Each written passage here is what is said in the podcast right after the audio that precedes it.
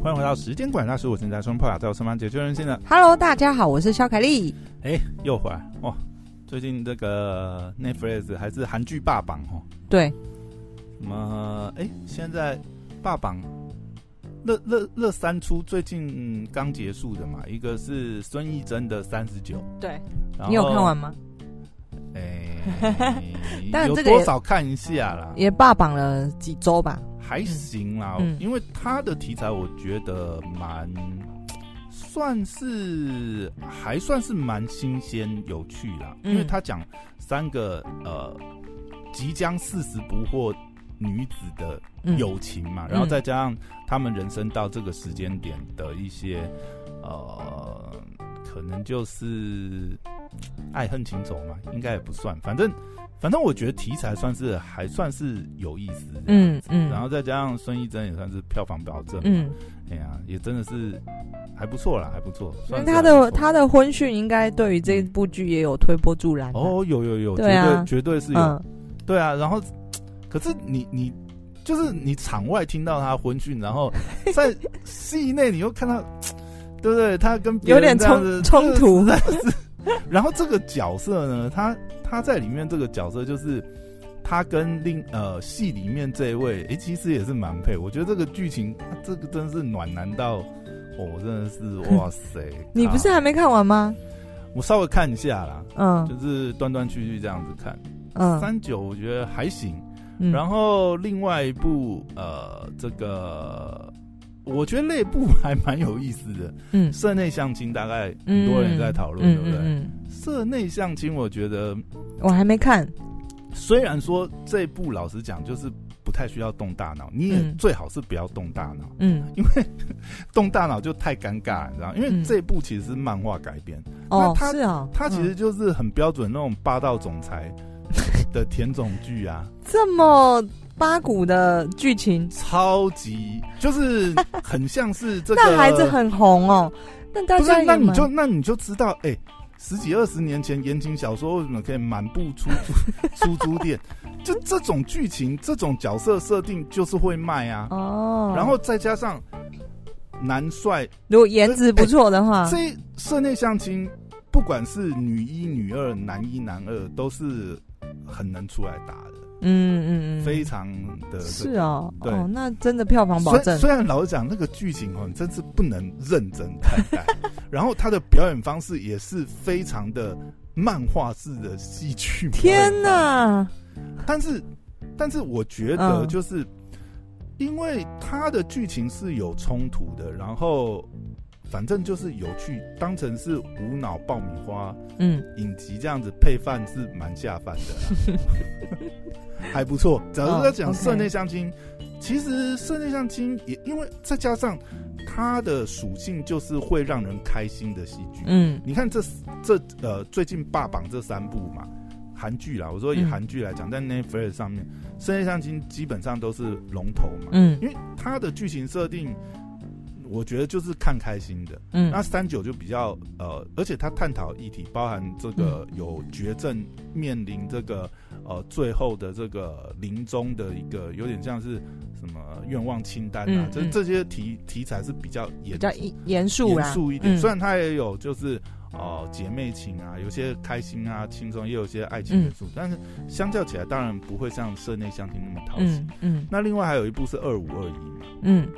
二五二一哈，这个哈二五二一最后的结尾就让我想到那个呃，华灯初上第三、哦、是啊，你完全收的我没有看这部，你完全不知道这剧对不对？嗯、但是你看呃，你应该是指收的很烂吗？还是如果你有稍微关注这个剧呃，嗯、在网络上面的风评的话，嗯、它其实因为它它算是青春爱情设定。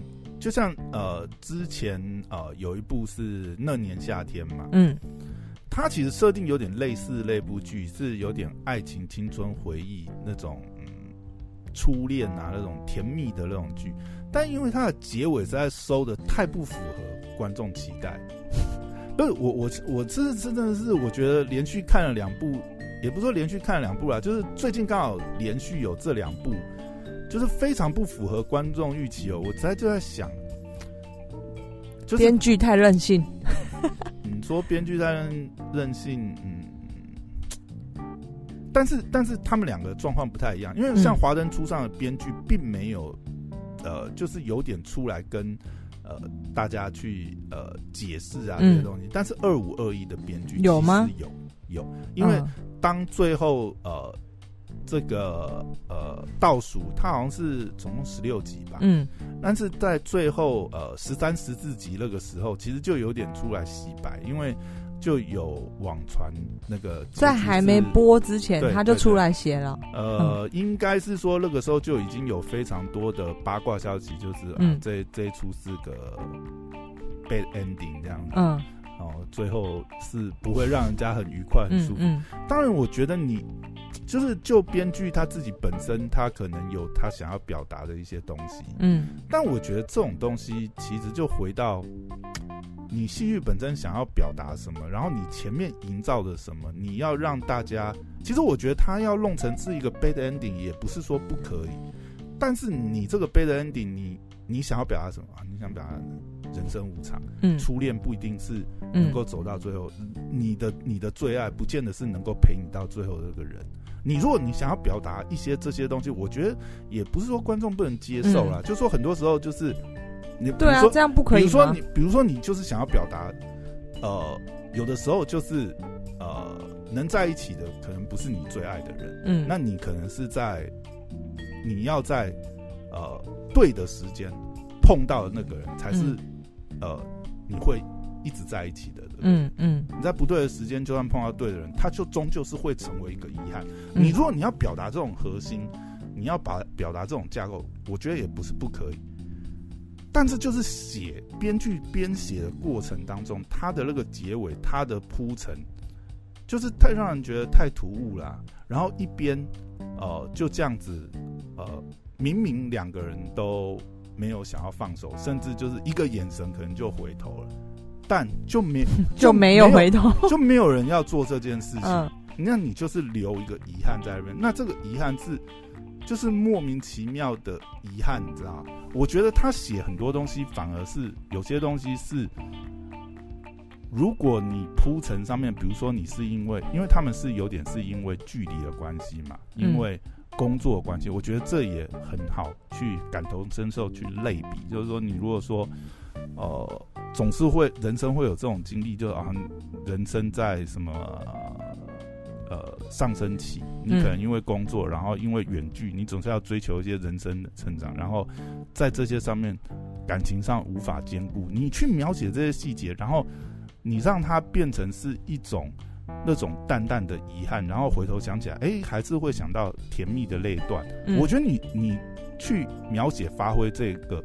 这部戏就算是一个 bad ending，还是会有那种让人回味的嗯感觉，嗯、但就是没写好，因为他后面被大家攻击到，甚至我我后面稍微看一下，我真的是，那他那个编剧出来 defense 的时候没有，他那个时候跟大家讲，就说大家放心，等戏出来你们就知道我想要表达什么。靠北，等戏出来才想要揍你，好不好？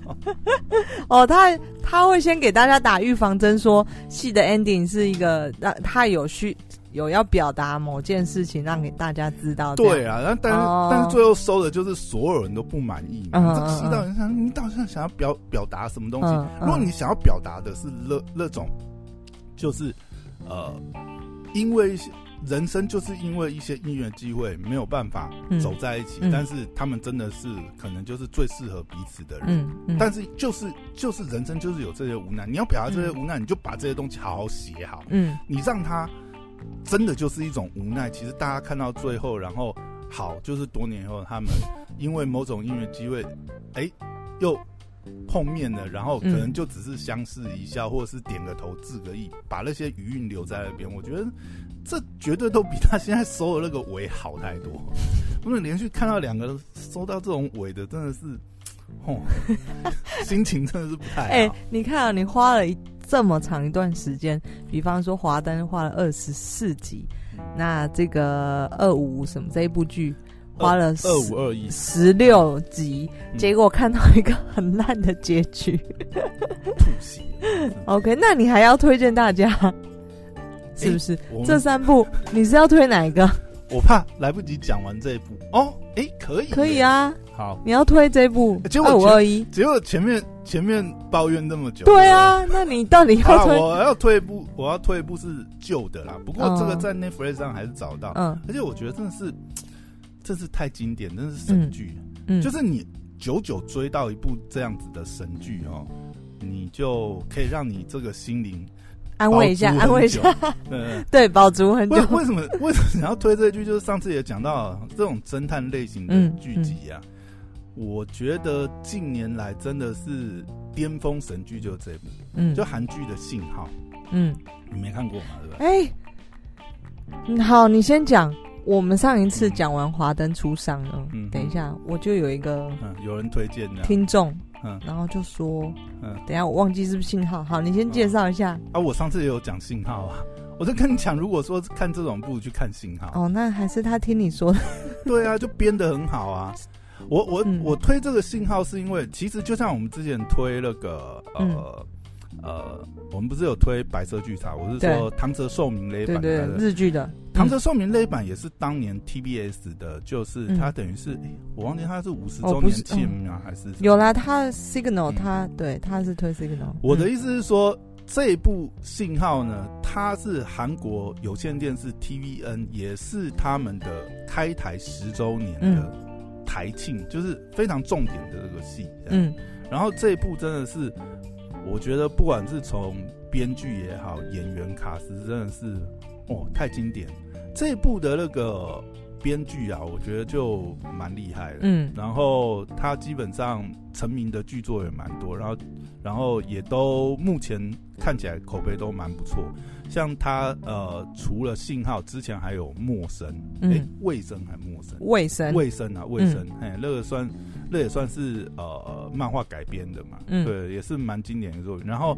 如果说近年来的作品的话，就是《李斯朝鲜》，嗯，哎、欸，也是，哦、也是，也是这个剧作家，他叫金银姬，嗯、对，所以你就可以看到，嗯，这一部的剧本真的是有保障，而且他这一部我觉得，当然演员很强大啦，因为这里面的主要主要几个角色真的都是一时之选，呃，里面演这个呃。他因为他是呃，先稍微讲一下信号，它的简单的一个剧情概要。嗯，它是一个算是呃这个呃侦探片嘛，警警警警员查查案的这种悬疑剧啊。嗯，那它主要其实我觉得它呃在编剧设定上有一个很厉害的点，就是它其实里面大概有呃。好像五个案子吧，这个影集里面，嗯、但是呢，这五个案子都有一些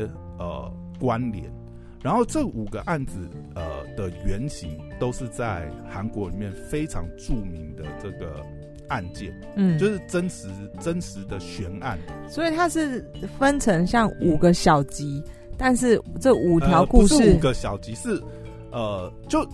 这个影集里面有五个案子，是这样子一系列这样子办下来。嗯，那这五个案子其实都是呃或多或少，就是诶也不是或多或少，基本上都是改编自现实真的发生过的案件，所以它是有点穿插，就是呃现实，然后呢，它里面刚好又又有一些穿越的元素。嗯，它就有，因为它主要是信号嘛，其实就是有一些，这当然是有一些无法。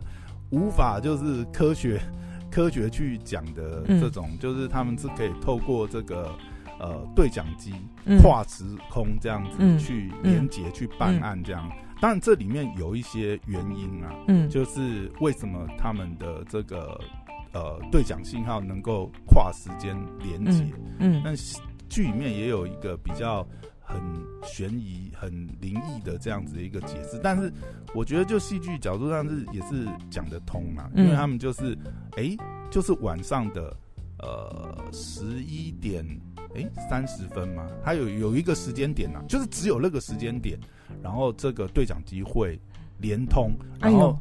然后大概可能是一分钟吧，反正就是很短的时间。那他们只能在这么短的时间内做交流。嗯，那因为这两个人刚好都是这个警察。嗯，一个是现在这个时间线是二零一五年。嗯，那另外一个时间线可能就比较错乱，有可能是呃有好像有连接到他两千年的时候，也有连接到就另外一个警察刚刚。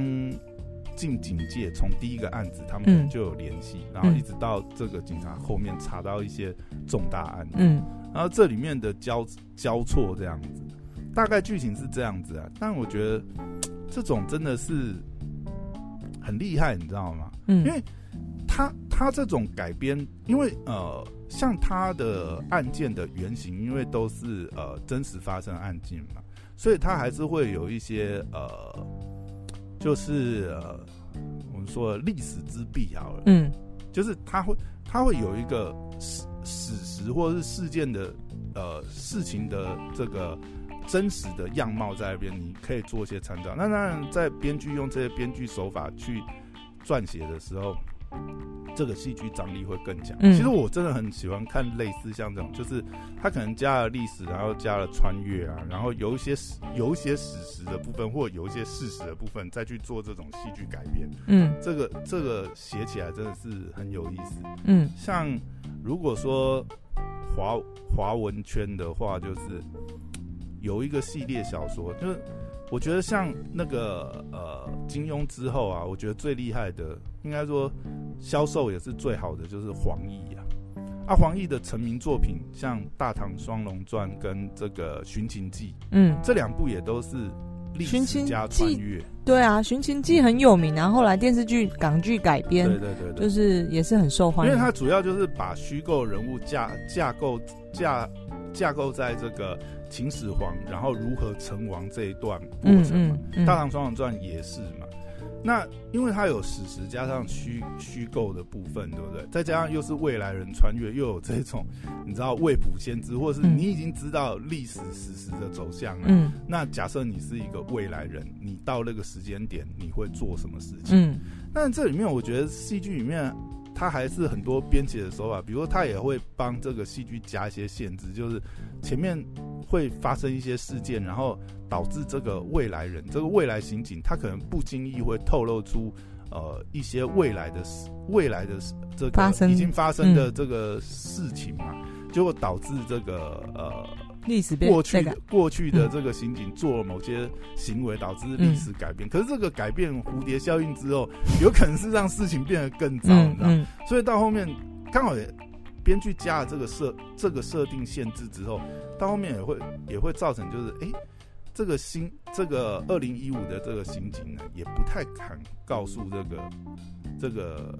呃，之前这个老刑警太多事情，嗯，嗯，因为他如果说剧透太多，他不知道会发生，让他变成什么样。但是这个戏很妙的是，嗯、这里面就是因为各种剧情啊，各种阴差阳错啊，嗯，其实这三个主角 都在戏剧里面死过一次，然后都因为这些历史的改变，然后又重生，也有可能是一个循环，你知道吗？嗯、就有可能他们是困在一个时间循环里。如果没有打破这个循环，嗯、就是会一直循环。这不就某电影也是这个一直会醒来在同一天的同一个时间，然后就是去去发生这个不一样的事情。所以这里面这一部我真的是觉得，嗯、哦，实在是主角是谁啊？主角这个二零一五的这个呃。呃，男主角是这个李李帝勋，嗯，然后呃，女主角呢是这个金惠秀，嗯，然后那个演那个老的刑警是这个赵正雄，这样，嗯嗯嗯，嗯。这里面我其实我觉得我我在之前我印象最深是这个女主角，嗯，因为这个女主角是那个呃，韩国有个很知名的电影《老千》，不知道。也是很好看的，哦，很精彩。那个在 Netflix 上也找得到。嗯，那她在《老千》里面也是女主角，嗯，而且是哦，她在里面有非常性感的演出。老千是出老千的那个老千吗？对对对对对，哦，就是我去找韩国很经典经典的赌片。那在 Netflix 上也找得到。好好，那我觉得这部就真的是你知道吗？真的是啊，这个剧情编排啊，真的是看到会让人就是一路追下去，嗯、而且他很巧妙的安排，就是这几个人呢，这这三个主要的角色呢，嗯、他们都是有因果关系的，嗯，就是为什么他们会凑在一起，然后他办的这些案子，呃，其实都有一些关联，嗯，都有些因缘这样子，嗯，所以能够把这些东西写的这么好，然后。到最后还圆得回来，真的也很厉害，逻辑性很强的编剧。对啊，就是也是蛮烧脑的一部片，嗯、但是这一部真的是追下去，真的是真的是。你是说信号还是卫生啊？信号了。哦，OK。我现在从头到尾讲的是信号了。哎呀、嗯嗯，因为讲到侦探剧嘛，所以就会讲到这一部，嗯、而且它里面有，它里面其实像它里面呃，都有一个我我觉得看韩剧啊，尤其是看这种呃。刑侦片啊，类型的啊，很多他们其实都会拿呃韩国一些著名的案子，然后去做改编。嗯、像里面有一个有一个很经典的案子，我觉得真的是经典到，虽然我们不是韩国人，但是实在看韩剧啊、电影啊，都会知道，一直都在改编这个。我觉得你应该也应该也会知道这一部，就是哪一个？那个华城连环杀人案。这在韩国非常好像有听过什么什么什么连环杀人案，呃，也蛮多连环杀人案，嗯、但是华城真华城连环杀人案真的太经典，因为另外一部很知名的电影是那个奉俊昊的《杀人回忆》，没听过，这个是电影吗？这是电影，Netflix 上也有，嗯，可以去找，立刻加入片单。《杀人回忆》呢？其实这一部的里面的案件原型也是这个华山连环杀杀人案，嗯、就这这一个案子，其实，在信号里面也被拿来改编，然后在、嗯、呃这个电影《杀人回忆》也被改编，而且当时他们改编的时候是这个案子都还没被破案的情况下被改编的，所以他们在戏里面都是要去呃，就是都是要虚构啊，去去呃。所以他从还没就是悬案，他就把他抓来改编了。因为因为那个案子是非常好像二三十年前的案子，嗯，然后当时因为 DNA 检测的技术还不够嘛，嗯，所以其实真的是就是抓不到犯人这样子。嗯嗯、而且那个犯人因为呃，我忘记他他好像连续杀了七八起、八九起吧，嗯，哎呀，都是类似相同的手法嘛，但是突然到后面就没有作案。所以后来很多就是在戏剧的编写也是，如果以信号那边的编写的话，就是不要暴雷给我。不是，大家会去猜测嘛？好，他为他为什么一个就是呃这种连环杀人犯，然后看起来已经是杀人成瘾，为什么后来停止犯罪？一个是可能犯人死了，嗯，或者是犯人发生了什么这个不可抗力的事情，导致他后来没办法犯案嘛？那这个案件的原型，我说真正。的原型也在几年前，就是破案了。破案，嗯，结果真的犯人是因为他后来入狱被捕，他因为其他案子入狱被捕，嗯，然后后来 DNA 检验出来，那跟那个这一部就是编写出来的，他编的也是非常合情理，你到时候看就知道。哦，因为这里面其实他也运用了蛮多，像因为他是把很多呃韩国的这个历史的悬案编进去，然后也有包含。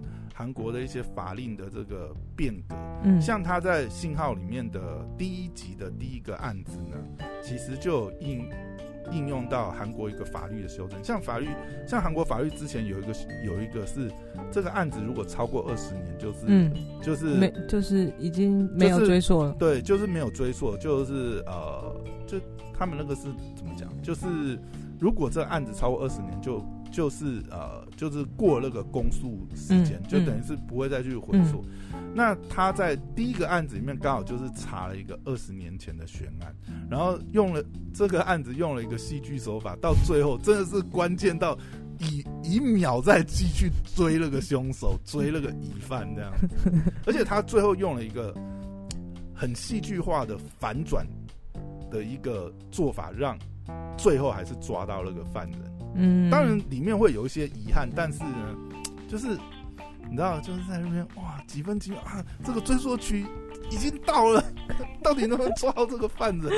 到底应该说就在倒数，应该到最后应该是说已经知道犯人是谁了。嗯，但是能不能让他认罪，然后有没有办法在期限内找到那个证据，嗯，让他认罪这样，然后这个案子在我说在戏剧里面，在戏剧里面刚好又跟其中一位主角小时候的经历有关，所以他又有一些呃，等于是说连当时的警察可能都不知道的一些资讯这样，嗯。嗯，因为就是他小时候也经历过这个案子，嗯，然后从这里开始再去。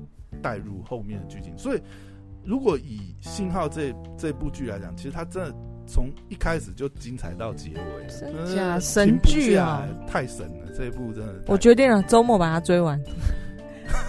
应该应该追不完几集啊？超长的，是哦。对啊，好吧，哎，第一季应该不止第一季吧？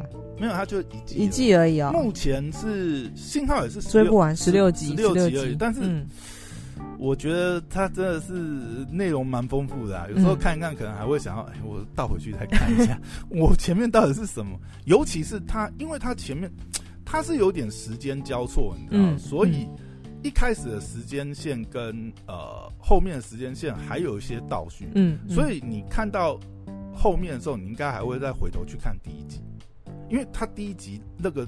其实有些状况是已经是演到最后面的时间线，嗯，所以你要你会交叉来回去看一下，比对一下。啊，原来他当时讲的是这个意思，哦，他到底是怎样？还要回去后面才把那一段演的，所以我觉得哦，这其实有些编写，我觉得真的是很厉害，然后去演到这样。强大的编剧，他其实最后还有留一个尾巴啦，然后呃，其实。看起来像是要拍续集的样子，嗯，可是这部已经是你知道，这是二零一五了呢。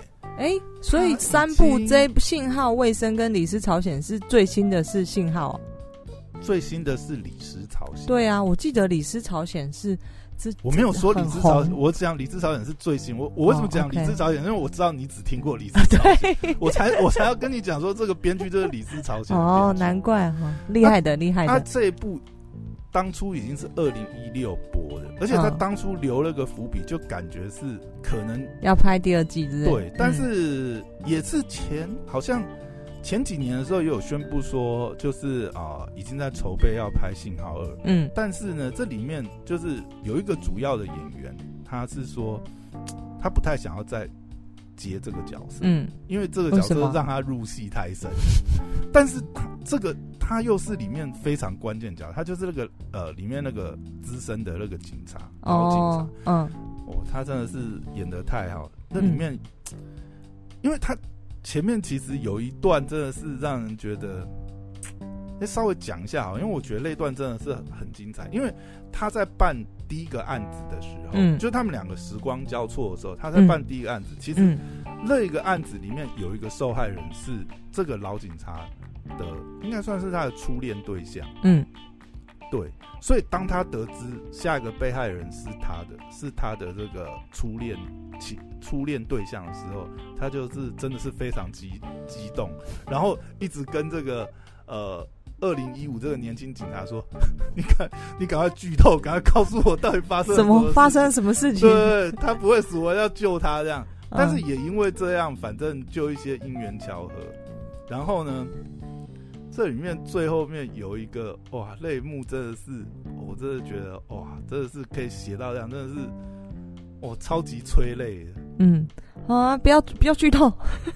哦，那个反正后面是感人的，是不是？就是这个，哦、嗯，这而且这个这个，我觉得这个编写的手法也很厉害，就是这也是呃侧面写了这个景这个警官为什么，就是它后面的一些。呃，可能对于情感上面就是啊、呃，比较没有在追求或什么，或许也是因为受到这个事件影响。嗯、反正他后面有一些演绎啦，然后包含他跟这个后面二零一五，因为因为他主要是三个三个角色，我讲一下这个关系啊，因为这个关系也蛮重要。但他们彼此之间都有一些因果的关系。嗯、然后这个二零一五这个年轻的警察跟这个老警察之间，当然他们是。联系最密切，嗯，但这个女主角，这个女主角其实是后来这个悬案组的组长，但是她当年呢，就是在这个老警察的底下呢，她还是一个新进的小菜，嗯，嗯，嗯，而且你知道那个二十几年，那韩国又是呃大男人主义嘛。嗯，其实那个时候的女警或许地位很低。应该说，在那个时候，就是有点像是政治正确的一些公关的产物，你知道吗？嗯、就是他可能开放招收女，但是根本其实不会让这些女性的警务人员去去办案啊，负担什么重责大任，嗯、根本就是非常是看他不起。没想到后来他竟然就是呃成长成独独当一面的这个女警，而且是等于是很重呃，等于也升到一个蛮重要的职务嘛，嗯、等于是一个组长的这样的一个角色，所以。然后这个这个女警，这个组长女组长，她年轻的时候其实就是因为都是跟着这个老刑警办案，然后又跟着他这样子，就是她其实就是一直很一直暗恋他这样子。对，然后这里面又有一些，哎，到底为什么他们两个分开没有在一起呢？嗯，会发生什么事情？这个会让你一整个剧追下来，就他的主线剧情，呃，他当然。每一个每一个呃案子，每一个悬案都算是一个主线，但是贯穿全剧也是他们之间的这个感情跟嗯，他们为什么最后没有走在一起，这个谜也是一直会在个戏剧里面去。但最后有解开吧？就是那个编剧有交代有哦，有交代。就我觉得，我觉得这种哦，就是你会觉得神剧的剧就是。